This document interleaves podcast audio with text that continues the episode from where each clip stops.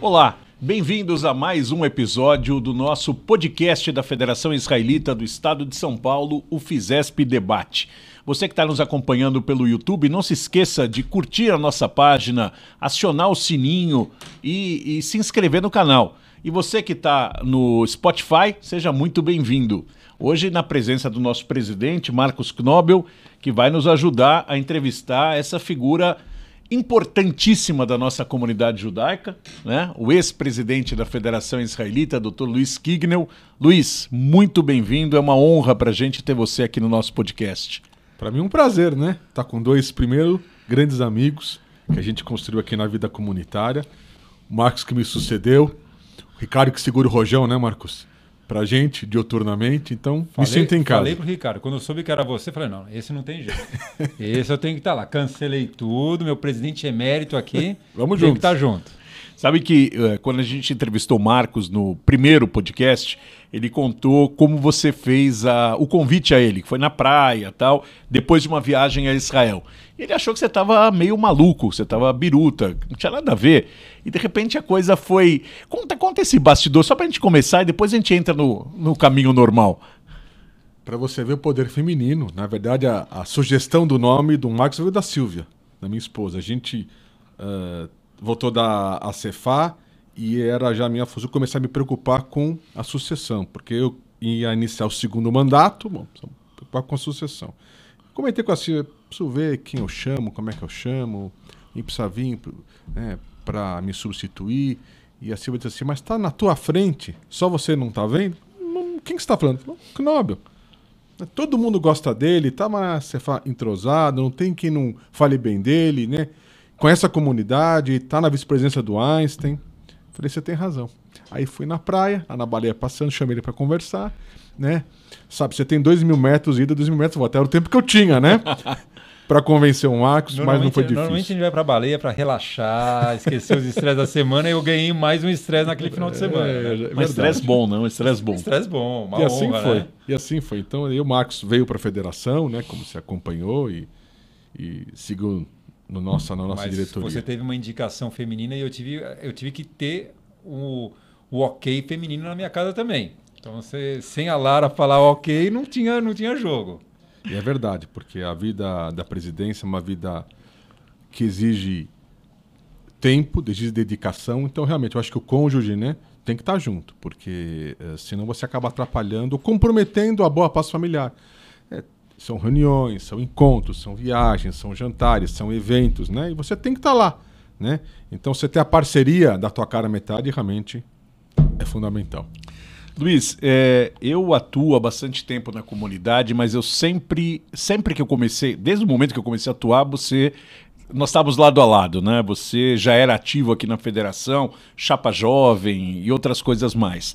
Você vem de uma família que é uma família que sempre atuou na comunidade. O saudoso Dr. José Kignel foi um líder maçônico judaico na comunidade, sua mãe ativista, teus irmãos de certa forma também. Conta um pouco dessa tua trajetória. Isso nasceu já dentro de casa ou foi o... como você foi galgando esse esse espaço dentro da comunidade? A gente sempre teve uma família muito engajada na vida comunitária, é verdade, né? Uh, a, a vida judaica sempre fez parte né? Uh, o senso de pertencimento é muito importante. Entrei em movimento juvenil, né? Uh, primeiro participei, uh, fui no Netzach, lá atrás, garoto, né? Era época do gostoso. Sérgio Levinson. Época do Sérgio Levinson. Dani né? Anker. Dani Anker, né? então foi uma, uma, uma fase, o Jacques Michan foi meu madrir, né? sempre, quando eu vejo ele até hoje, eu brinco, eu brinco com ele. de lá, já no ginásio e colegial, um, a Vitsu montou um grupo de jovens. Interessante porque ela não tinha esse, essa cultura de movimento juvenil, mas resolveram montar um grupo de jovens e alguns jovens se deslocaram para lá para ajudar a montar. Né? Eu entrei nesse grupo como Ranir, né? e aí você tem o clique da vida comunitária. E eu acho que os jovens têm que aproveitar esse momento. A gente tem muitos desafios na vida comunitária e muitas um termo justo é muitas vantagens da vida comunitária. E uma dessas vantagens é você poder estar junto dentro da comunidade para fazer um trabalho de integração comunitária dentro e fora da comunidade. Então, entrei nos movimentos juvenis. Naquele tempo tinha a Chapa Jovem, nós estávamos juntos na, na Chapa Jovem, né? É, era uma outra diretoria, era um outro sistema de comunidade, e dali desandei para sempre estar numa vida comunitária. Uma coisa, Marcos, você não conhece, o Luiz, no ímpeto da juventude dele, apesar que o Luiz era um, sempre um jovem establishment, ele não era o, os jovens revoltados, né?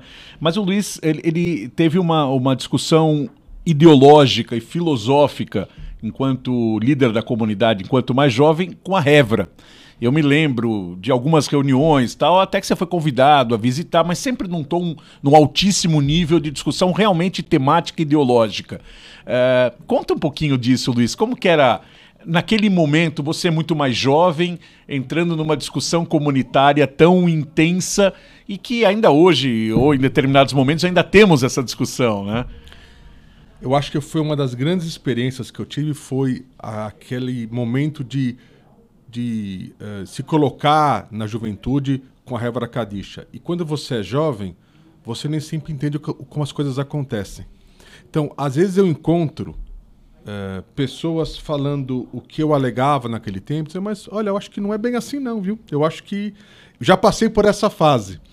Mas isso é isso é pertencimento comunitário, né? A gente tinha uma discussão com a Révara na época muito grande, o, o Sr. Kochen era o presidente, e como pai da Célia, e com muita educação me recebeu, como sempre um lorde, né?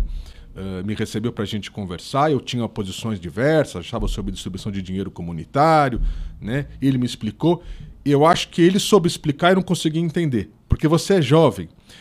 E eu, eu acho que a vantagem da juventude é você poder dizer coisas que você, como adulto, pode dizer assim: olha, já fiz isso, né? já vi como funciona e já vi como não funciona. Então, o embate com a regra, que foi na época muito forte, a gente liderava a juventude, uh, hoje é uma grande lição para a gente dizer o seguinte: a gente tem que dialogar.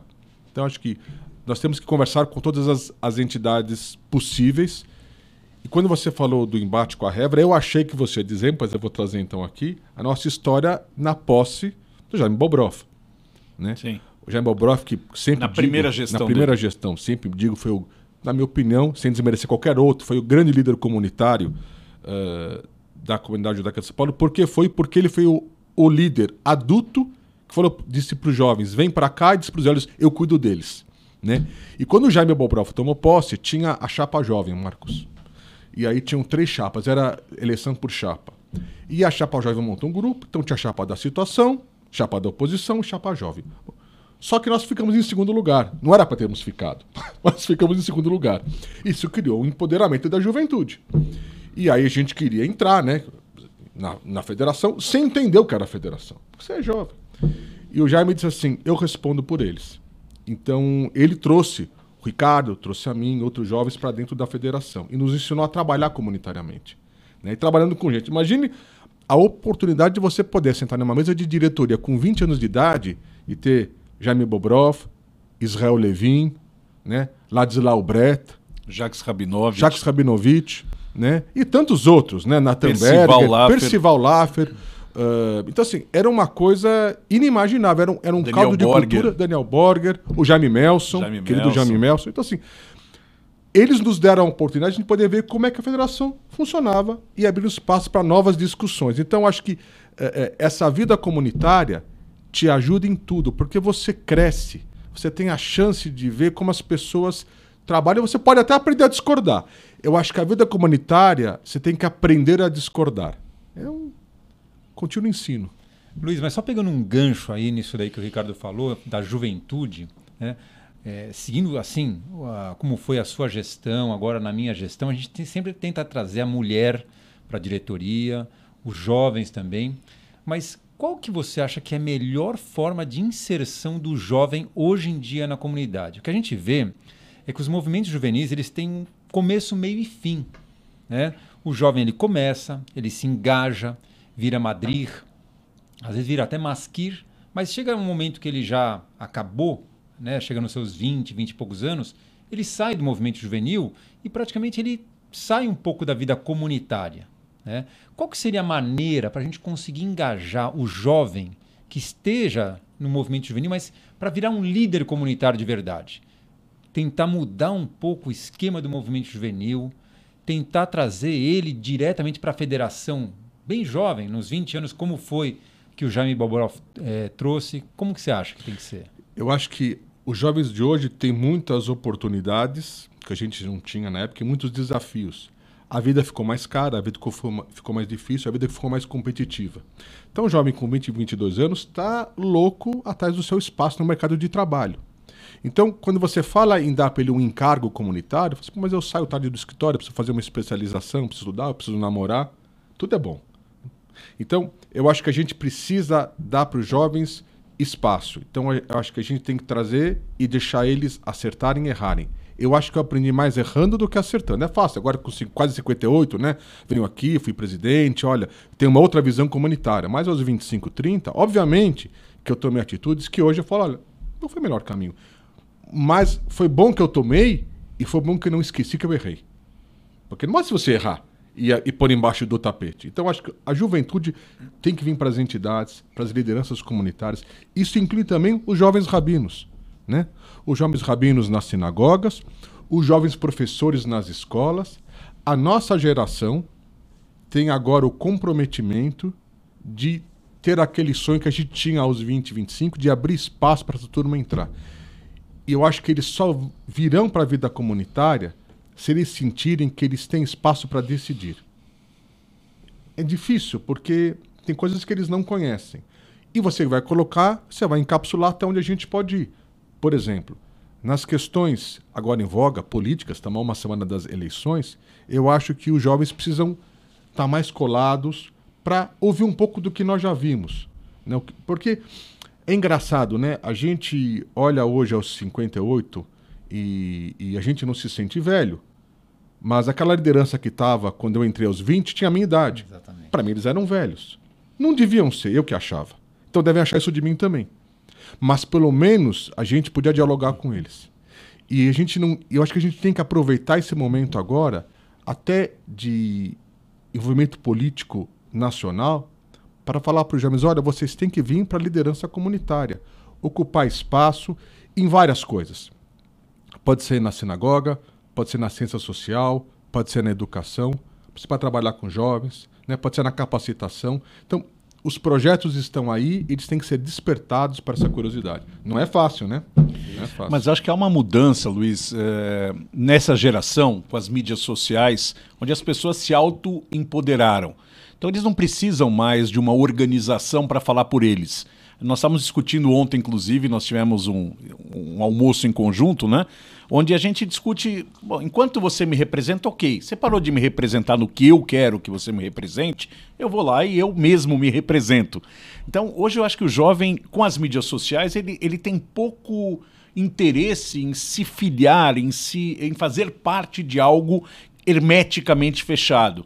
Então, ele, os grupos são virtuais. Então também tem essa grande discussão do que é a representatividade hoje em dia. Quem representa quem? Né? Se você com um post no, no teu Twitter, de repente, você fala para 50 mil pessoas, para um milhão de pessoas. Enquanto a organização formal pode falar para bem menos, né? E esse jovem que fala para 50 mil pessoas, 100 mil pessoas, deveria vir, deveria vir para a vida comunitária para somar e não ser uma vida paralela. É, é, a gente tem várias conversas com jovens, né? E, e, a gente sempre fala assim: a gente não pode pegar só a sobremesa, né? né? O, né? Só o, o chantilly. O chantilly do bolo. Não, mas tem muita coisa. Até para sua boa formação. Então, assim, o que, que é a nossa comunidade? A nossa comunidade não é só política. É que agora o momento é política nacional, não vamos sair disso, ok? Mas a vida comunitária não é só política nacional. Aliás, nem deveria ser política nacional. A vida comunitária é Quantos pobres tem na comunidade? Quantas pessoas acordam de manhã e dependem da malha comunitária para terem comida e dignidade em casa? Como funciona o fundo de bolsas? Quantas pessoas eu posso ajudar como voluntário? Então, o jovem tem que ser provocado para isso. Quantos alunos temos nas escolas? Quantos alunos temos? Quantas pessoas precisam de ajuda, de apoio material e imaterial? Porque tem ajuda do intangível, do acolhimento. Então, assim, eu sei que é legal debater política nacional. Lógico que é legal. Mas se a gente quer debater pensando na comunidade e não em nós mesmos, a gente tem que vir para a vida comunitária, né? aprender e também trazer ideias novas, né? trazer novos desafios. Olha, e tem espaço. Eu acho que na federação, particularmente, que a gente já tinha isso antes, o Marco segue agora, é trazer os jovens para dentro da diretoria. Nós temos hoje uma diretoria com uma faixa etária que não tinha há 30 anos atrás. 30 anos atrás a faixa etária era 60, 70. Mas não só na federação, isso você pega as presidências das principais também. entidades. O presidente do hospital é um cara jovem, o presidente do fundo que assume agora vai ser um, é um cara jovem, uh, o presidente da Hebraica é um cara jovem. Enfim, é, é uma nova geração, é uma mudança geracional que em outras comunidades não tem. Você vai para outras comunidades fora do Brasil, a geração é 70, aqui a geração é 50. 40 para 50. 40 para 50. Sabe que tem, é, assim, por um outro lado, é interessante. Ontem eu tive numa palestra da Verbal Broth, quase 80 anos. Quer dizer, ela tem uma, um pensamento de jovem. Né? Ela, a Vera foi a presidente da federação e agora ela entrou no ELF, né? trabalhando em relacionamentos saudáveis, de, com uma gana de uma jovem. Isso é muito legal a gente ver também, né? porque também o, a pessoa que percorreu a liderança comunitária, ela não pode também encerrar, ah, pronto, 65 anos estou aposentado. Não, ela tem muito para dar. Né? Mas também a gente quer trazer o jovem de 20 e que o, o adulto que fique, o idoso, também continue participando. Então isso é muito interessante também. E né? os tempos da... novos permitem, né? Os é. tempos novos permitem essa geração mais velha que ainda está nativa. A Vera é, maior, é, o, é o melhor exemplo de hoje em Sim. dia, né? Ela, tá, ela dando show aí com o grupo uh, feminino da, da federação e outros também. Luiz, é, saindo um pouco da federação, a gente vai voltar daqui a pouco. Você teve muito ativo no CIAN. E o CIAN é, é, uma organização que você uma vez definiu muito bom, que não tem muito bem, que não tem o, o glamour, o glamour, não tem o charme de outras instituições, porque trata de um tema muito difícil, que são as pessoas com necessidades especiais.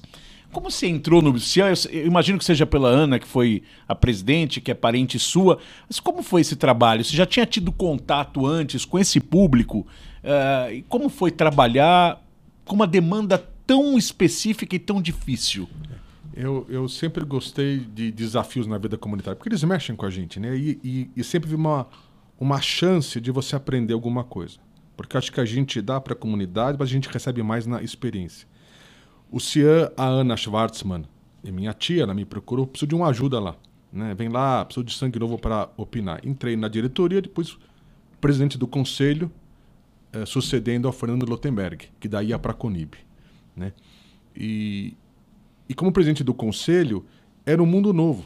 Então foi bom entrar em uma coisa que não tinha zona de conforto. E eu dizia para a Ana, Ana, aqui não tem glamour, né? Tá da gente especial. Então isso é mais judaico ainda. Aqui não tem eventos, aparecer, coisa bonita, que só tem histórias histórias de desafio. Não tem história triste, história bonita. superação, né? De superação é o melhor termo. Obrigado. Então, você dá esse acolhimento e foi muito bom chegar lá e conhecer as famílias que passavam por isso, conhecer diretores mais qualificados do que eu que já estavam lá. Como é que você conseguia manter essa, essa sensação que eu insisto no termo de pertencimento de pessoas especiais na vida comunitária? Então, assim, eles não precisavam ficar alijados do processo comunitário. Eles estavam protegidos porque tinha uma situação especial e o CIA dava essa condição, mas cada vez mais trazia eles para a vida comunitária normal. A gente começou então a ver né, os grupos de pessoas especiais, com necessidades especiais, cada vez mais dentro do clube, cada vez mais indo a teatro, cada vez mais indo a cinemas, cada vez mais viajando. Né? Isso é um conforto muito grande porque você está atendendo um grupo que não tem a menor chance de te agradecer, às vezes nem sabe como te agradecer, porque nem reconhece você. Casamentos, né? Entre pessoas. Casamentos entre pessoas especiais, né? A gente preparou a, a questão de sucessão de famílias, porque também é um trauma. Né? Eu apoiava, obviamente, a Ana sempre liderou esse projeto, de era como você preparava uh, a família, porque nas pessoas especiais ficavam mais longevas, então entravam com uma sobrevida de 20 anos, ficavam no CIA 40 anos, porque o tratamento era de excelência. Bom, passado certo tempo, os pais não estão mais aqui, então tem os irmãos, né? Como a gente dava apoio para os irmãos receberem as pessoas especiais. Então, o trabalho não era apenas com o indivíduo, era com a família. Tudo que é relação familiar eu gosto. Então, foi mais um desafio. E, e fazendo a ponte disso, você falou em inclusão. Você, na tua gestão, é, trouxe grupos né, que estavam marginalizados na comunidade ou enfim, não se sentiam partícipes para dentro da, da federação como pessoas com necessidades especiais, como o grupo LGBTQIA+, mesmo o tema da mulher, que você comprou essa causa, não que a mulher fosse desprestigiada, mas você deu um impulso muito forte a isso. Você acha que essa foi a grande marca da tua gestão, o tema da inclusão desses grupos? Foi. Eu, eu estava na federação há, há 30 anos. Entrei menino, né? Então estava na federação há 30 anos. Então, quando eu assumi, tudo, falo com a Silvia, trocando ideias com ela. Eu preciso fazer algo que realmente impacte. Impacte, né? Que seja uma coisa legal, uma coisa nova. Mas a sorte que eu tive, porque não se faz nada sozinho, então o mérito não é meu, é da equipe que a gente formou, né, Ricardo? Então, aquela diretoria que a gente formou, já pensando em trazer pessoas diferentes, diferentes, primeiro de diferentes linhas políticas e religiosas, porque a federação sempre tinha essa preocupação de se representar todos, mas não conseguia materializar na diretoria. Então, a primeira coisa foi trazer todo mundo. Então, tinha gente das sinagogas mais ortodoxas e das sinagogas mais liberais, de cultos conservadores, de cultos tradicionais. Tinha pessoas politicamente à direita, politicamente à esquerda, até de centro tinha, né? Quer dizer, tinha todo, todas as matizes. Eu tive sorte de ter essa turma. Então, o projeto uh, de violência doméstica, que foi realmente um, um case que o Marcos segue agora com você e com a nossa diretoria, Uh, e que a Miriam Wasserman foi uma pessoa que me deu grande mão, quer dizer, preciso dar o nome a quem fez. Eu estava lá de presidente, né? Acho que o mérito é de todos. Uh, foi um case. E quando eu ia falar sobre violência doméstica, as pessoas diziam assim: isso não tem na comunidade. Não, isso não, isso não tem na comunidade. Violência doméstica, não. Como não tem? Lógico que tem. A gente não quer enxergar. Então, foi um trabalho, primeiro, das pessoas quererem aceitar, discutir o tema. Aí nós trouxemos a ideia da violência doméstica, a Miriam Wasserman, com outras, liderou esse projeto todo e fez disso uma equipe maravilhosa de voluntárias advogadas e psicólogas, que hoje o negócio funciona e funciona bem. Esse foi um projeto. O LGBTQIA, que foi um projeto de, que eu posso dizer polêmico, porque eu fui questionado. Por que você está se inventando isso? Quando eu fui procurado por conta de uma Cefá, a ideia era se montar uma entidade LGBTQIA+. Eu falei, de jeito nenhum. Vocês vão de novo se segregar? De novo vocês vão ficar fora, né? Ah, aquela entidade é dos estranhos, né? Não, ah, então eles ficam lá. Não, nós vamos conceder a bandeira da federação. Porque a gente tem que ter uma sensação de pertencimento. Nós não podemos, enquanto liderança comunitária, segregar uma judia ou um judeu. Não importa a sua convicção política, a sua expressão religiosa ou seu gênero. A gente não pode fazer isso. Né? A gente tem que abraçar todo mundo. Então, o projeto LGBTQIA, me trouxe muito orgulho, porque ele foi objeto de muito questionamento, mas eu acho que foi mais pelo medo do que pela oposição. Né? E foi legal porque eu não sei quantas comunidades no mundo abriram espaço para ter um departamento tão diversificado dessa inclusão. Então, são Paulo, e não é mérito meu, né? É, eu peguei o bonde andando, entreguei para o Max, vai pegar o bonde andando. A, a, nossa comunidade tem muito do que se orgulhar, né? De ter projetos que discutem temas que outras comunidades fingem ignorar. E a gente não pode fingir ignorar. Porque se era para fazer só o que eu acho bonito, então eu ia presidir uma entidade pequena, que tem menos problema. Quem vem para a federação tem que saber que vai lidar com problemas que, por vezes, você nem conhece. E esse é o grande desafio da liderança comunitária. E a gente não faz ideia do número de pessoas que estão excluídas da comunidade, que se auto-excluem da comunidade por serem, entre aspas, diferentes. Né? Então você botou, Luiz, você botou uma sementinha que está crescendo muito, dando muitos frutos. Né? O próprio Elf começou com a questão da violência doméstica. Olha o que, que o Elf é hoje. Né? Networking, advocacy, relacionamentos saudáveis, Sim. violência. O Rinene, como está crescendo, né? O Ricardo Levinsky com a Natasha, a, sabe, crescendo cada vez mais. Daí. Então isso é muito importante. E tem uma. E, e, quando você abre esses temas, o que me deixou mais feliz, aí, ouvindo dos meus filhos, né? Pô, pai, lá no nosso grupo tal, pô, a federação, hein? Não imaginavam que ela ia. Porque para turma jovem, falamos no começo da nossa conversa, federação é lugar de velho. É repositório de velho. Né? É, já, não, o cara tá lá, isso é, é outro mundo, não nos representa. Quando você tem uma federação que discute violência doméstica, que discute LGBTQIA, que discute inclusão, que discute gênero, que discute tudo, essa juventude fala assim: não, lá é um bom lugar. Então, lá me representam. Posso concordar ou não concordar com tudo. Porque eu posso ser representado mesmo discordando. Eu não posso só me sentir representado quando eu concordo. Senão não tenho vida comunitária. Porque falam que a nossa comunidade é uma representatividade da sociedade maior, mas excluem os defeitos da sociedade maior. Não, a gente tem todos esses defeitos e a gente tem que trabalhar nisso daí também. Por isso que é importante esse, eu acho que esse projeto de inclusão foi sensacional. E eu, eu, eu ia falar exatamente isso aí. Uma marca da sua gestão é, que você deu um pontapé inicial para daqui para frente. E quando você fala em defeito, é o defeito de não absorver. De não né? absorver, claro. Eu acho que esse é um problema. Nós estamos, infelizmente, evoluindo na sociedade, não na comunidade ela é reflexo, mas evoluindo eh, na questão da, do respeito, da harmonia da, entre os diferentes. Né? Hoje, você ser diferente é motivo de, de apedrejamento público né? É, com as mídias de, sociais. Quando eu falo defeito, por exemplo, assim, pessoas da comunidade que acham que nós não temos violência doméstica. Ah, sim. Temos violência doméstica.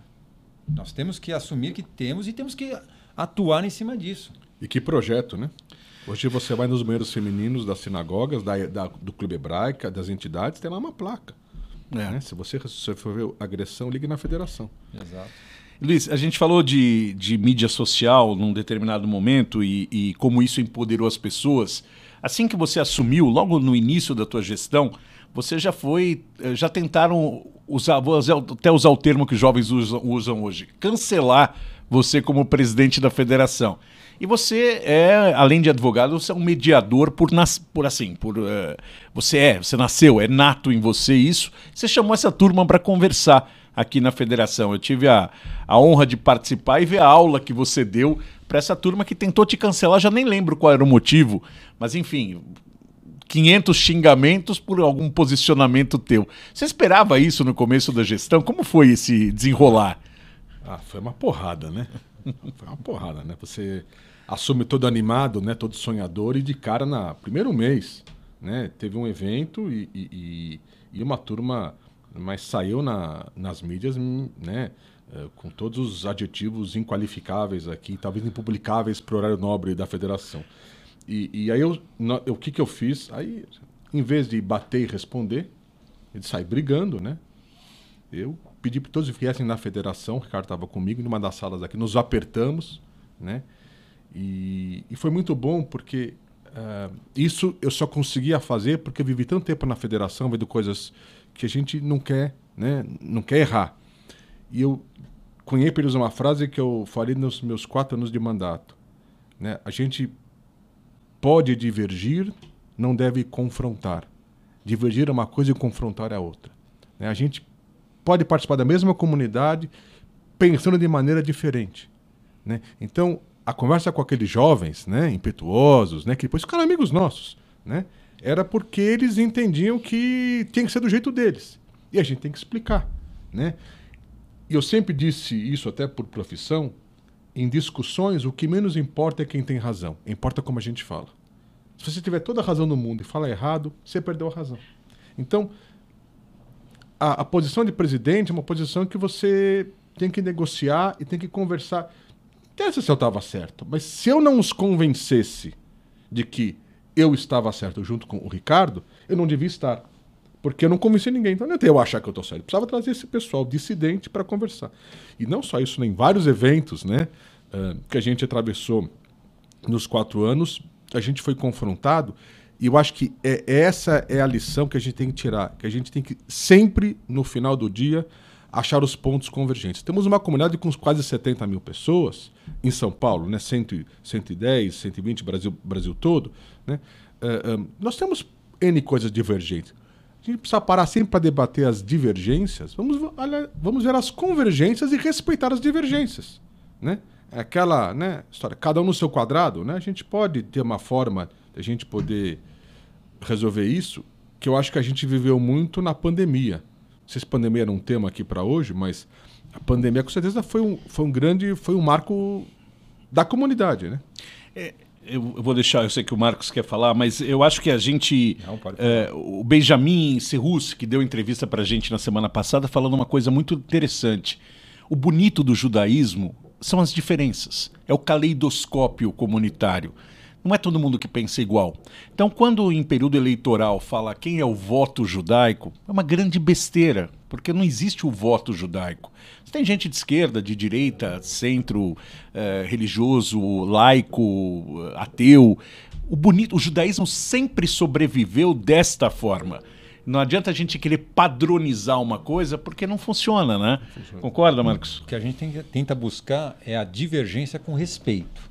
É, isso é a coisa mais Perfeito. importante, né? Mediar. E é, é sempre bom. É como a Havruta várias... faz, né? A Havruta não discute. Exatamente. Você parece que entra Exato. numa yeshiva, parece que eles estão quebrando o pau. Estão discutindo. Aliás, o Benjamin, quando era o evento do Janus Korjak, eu estava recém-possado, recebemos aqui na federação, acho que a federação nunca tinha pisado lá, né? E eu falei para o Ricardo, vamos lá, vamos juntos, né? E aí, uh, o Ricardo e eu fomos lá na noite do evento. Levante né? do gueto de Varsóvia. Levante do gueto de, de, de, Varsóvia. E assim, não nos esperavam receber, porque achavam que o establishment da federação não iria prestigiar a, a, o, aqueles que têm uma linha mais à esquerda da comunidade. Fomos lá, ficaram surpresos, ficaram felizes, né? E criamos uma relação ótima com eles, porque esse é a questão do, da solução do embate. É, é fácil você pregar para quem pensa como você. Então acho que aquele encontro que você falou do Benjamin, então eu lembrei, foi maravilhoso. E ficou um amigo da federação, né? Jaime Brenner, outro, né? Jaime Brenner, eu não conheci o Jaime Brenner, né? Ficou um grande amigo meu, gosto muito dele. Pensamos assim, né? E, e fiquei amigo dele por conta de um dos embates, que eu também fiz uma manifestação e caíram em cima de mim, porque a, a, a, o Instagram, a mídia, ela não debate, ela só condena. Isso eu já aprendi. Não, não há debates na mídia, né? na mídia digital, há só condenações. O debate, eles não precisam perder tempo, já condenam. Foi alguma colocação que eu fiz uh, de vida comunitária, e o Jaime, que não me conhecia, me ligou. Queria te conhecer, ficamos amigos super amigos, cara gentleman, né? Pensando politicamente de maneiras opostas, né? Eu acho que isso é muito rico e isso é, isso é muito importante. Então isso é comunidade. Não podemos abrir mão disso. Talvez essa, Luiz, seria uma das grandes é, qualidades suas. Você poder ouvir os dois lados e chegar num senso comum, sem tomar assim como uma parcialidade numa decisão. Isso, essa eu acho que talvez é uma grande característica de um líder. Eu, eu, eu queria adicionar, eu acho que uh, as pessoas que estão fora do trabalho comunitário uh, não conseguem, às vezes, enxergar qual é o nosso papel. Que nosso papel não é tomar partido, nosso papel não é levantar bandeira. Nosso papel é tentar representar esse caleidoscópio comunitário. Então, num processo eleitoral como esse, onde as, as pessoas estão muito sensíveis elas nos reclamam. A direita reclama porque acha que nós somos de esquerda. A esquerda reclama porque acha que somos de direita. É sinal que nós estamos bem. Né? Porque nós temos interlocução com todo mundo. E isso você fez muito na tua gestão, de poder é, contemporizar, falar com a esquerda, falar com rabinos liberais. Todos sabem que você hoje frequenta uma sinagoga ortodoxa, mas você não deixou de atender nenhum convite de uma sinagoga liberal. Com todo prazer. E, Vamos e, lá. Eu acho que isso é, é, é fundamental, né? E, e se falando sobre sinagogas, a gente está preocupado com os judeus liberais, com os judeus ortodoxos. Mas a gente sabe que na noite de, de Neilá de Yom Kippur, né, onde, vamos falar antes da pandemia, né, uh, dos 60 mil judeus de São Paulo, na Neilá, no toque do shofar, assim, no momento máximo, com Nidrei Neilá, né, naquele momento que as sinagogas estão abarrotadas, para quem vai na sinagoga, nós tivemos no ápice 23 mil judeus dentro, é, pouco dentro mais de um terço, né? Então quer dizer que 40% uh, da Neilá estavam no cinema, estavam no teatro, estavam vendo televisão em casa, estavam trabalhando. E eu estou me debatendo com quem, pelo menos está indo na sinagoga, tanto faz qual é o seu rito. Então, nós temos que resgatar essa parcela que está se desconectando da comunidade. Porque a gente conhece muita gente, conhece, mas parem para analisar, são sempre os mesmos. Nós conhecemos as mesmas mil pessoas. Se chegar então, parece que é muita gente. Se chegar Não é mil. muita gente. Né? Então, o desafio comunitário é você poder trazer coesão, somar, né? Uh, com jeito e administrar as diferenças. Não é por embaixo do tapete as diferenças, mas administrar as diferenças. Além da inclusão, o tempo realmente está tá evoluindo rápido aqui. Você também fez um trabalho fantástico no Departamento de Segurança Comunitária. Né? Na tua gestão, a, a segurança se tornou um de, uma área importantíssima dentro da federação, da comunidade. Você trouxe apoiadores, doadores e transformou o patamar. Quer dizer, hoje o patamar da segurança de São Paulo é considerado um dos melhores do mundo. É, isso te, te trouxe uma satisfação de você ver, porque você prometeu na tua gestão, eu vou fazer isto, e você entregou. É, foi uma coisa que, assim, por isso que são, os desafios são bons, né? Quando nós assumimos, eu já conhecia a máquina da federação e havia uma reclamação constante, né, eh, da questão de segurança comunitária. Eu estava comigo no começo do mandato do primeiro e disse, olha, vamos pôr de pé, vamos pôr de pé a segurança comunitária, mas de um patamar eh, real, né? Uh, hoje a gente tem uma das melhores estruturas comunitárias do mundo, você falou, e as pessoas nem imaginam. Hoje você pode imaginar que cada van de escola judaica, quando ela sai para buscar cada aluno, ela é monitorada. Hoje você tem as vans escolares monitoradas, todo o trajeto delas online, on time. O tempo todo. Isso é muito relevante.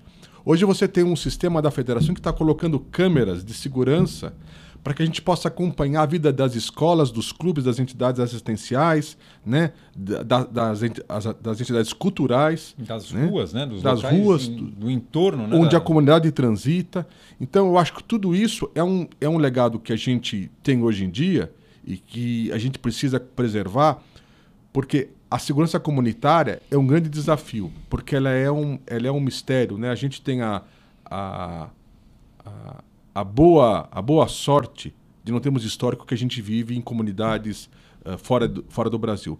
A gente não pode baixar a guarda. Né? Momentos, cada vez que Israel ou a comunidade aparece na mídia, e não tem por que aparecer, não, não tem por que bandeiras de Israel perfilarem qualquer manifestação cívica nacional do Brasil, as pessoas têm que se manifestar enquanto brasileiros, né? mas cada vez que você faz isso, né, desnecessariamente, né, você está colocando a comunidade numa zona de risco que você não precisa estar.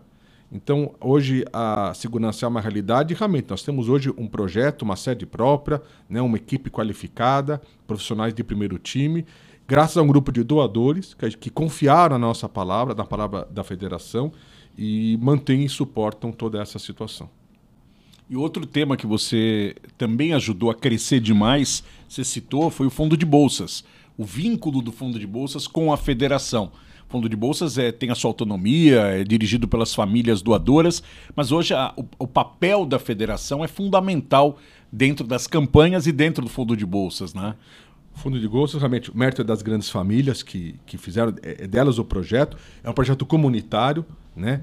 Mas realmente eu acho que a respeitabilidade, né, a, a visão comunitária, e essas famílias confiaram na federação, porque trouxeram a estrutura para cá, porque a gente, nós somos os depositários dos ativos, então, é uma questão de confiança.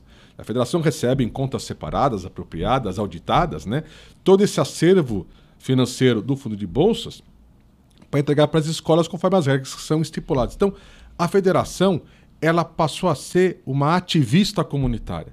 A federação, lá atrás, ela era uma representação comunitária. Né? Hoje ela está ativamente na vida comunitária, uh, ajudando, apoiando, incentivando, né? mediando. Né? Então, acho que essa nova visão comunitária mais jovem, aí agora nas mãos do, do Knobel, aí tocando. É, que não, não é tão fácil. jovem assim, né? Vocês estão falando de jovem, 56. Jovem é 20, 30, nós já estamos velhos aqui. Essa turma vem para cá. Luiz, você é, era para ter assumido a, a, direção da federação muito antes, já tinha recebido vários convites. Você falava: não, não é meu momento, não é meu momento. Sei que o Boris Bert te convidou algumas vezes, não. não ah, enfim, até que chegou teu momento de assumir. Aí você assume a federação, você pega de frente uma pandemia. Uma coisa que nunca ninguém podia imaginar que o mundo fosse parar. E a federação teve que rapidamente se reinventar. Com a criação do Comitê Covid, com uh, os médicos capitaneados pelo, pelo Marcos, uh, com as entidades fechadas. Você temeu algum momento uh, por este por esse ambiente que você estava você estava presidindo?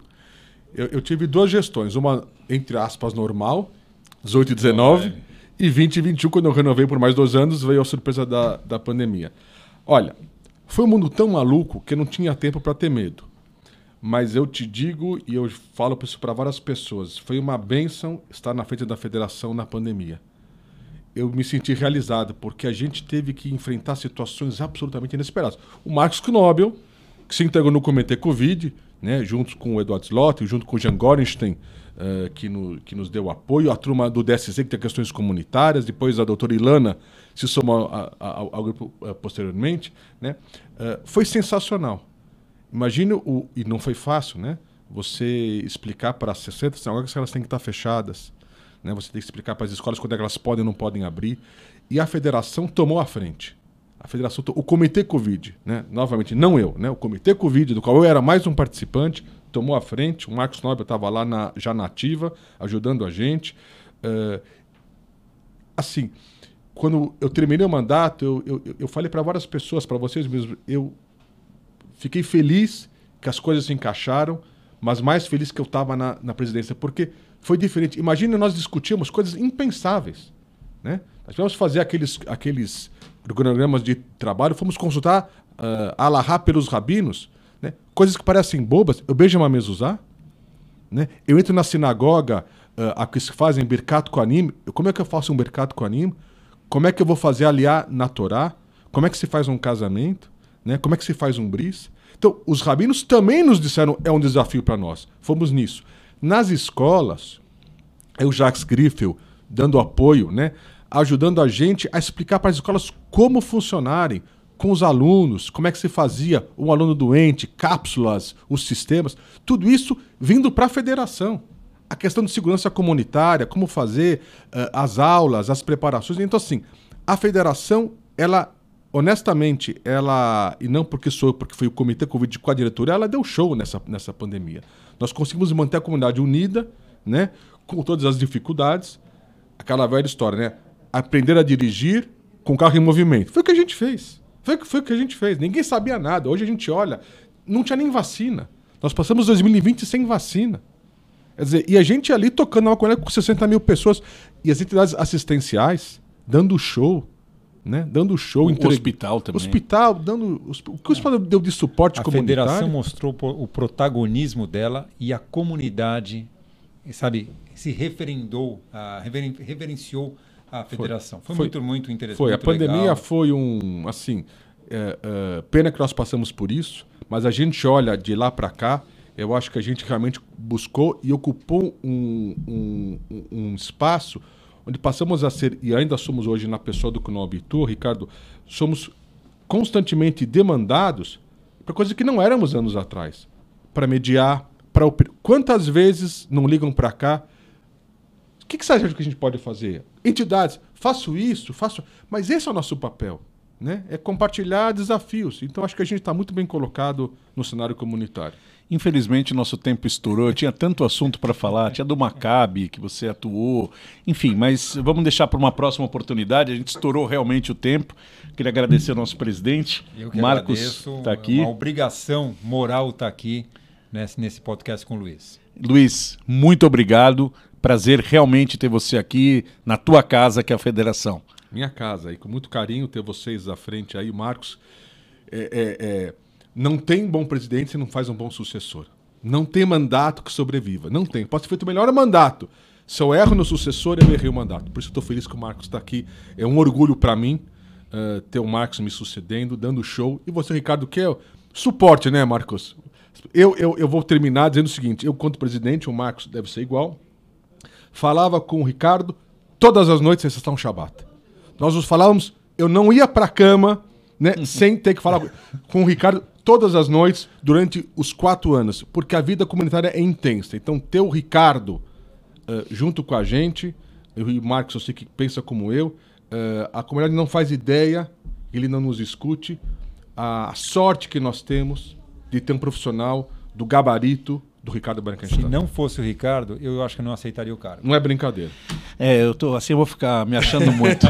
Queria agradecer mais uma vez a você que esteve conosco neste podcast. Obrigado, Luiz, obrigado, Marcos, com a direção, com a coordenação do Jairo Roiser. Esperamos vocês na próxima semana com mais um convidado e mais um tema. Até lá.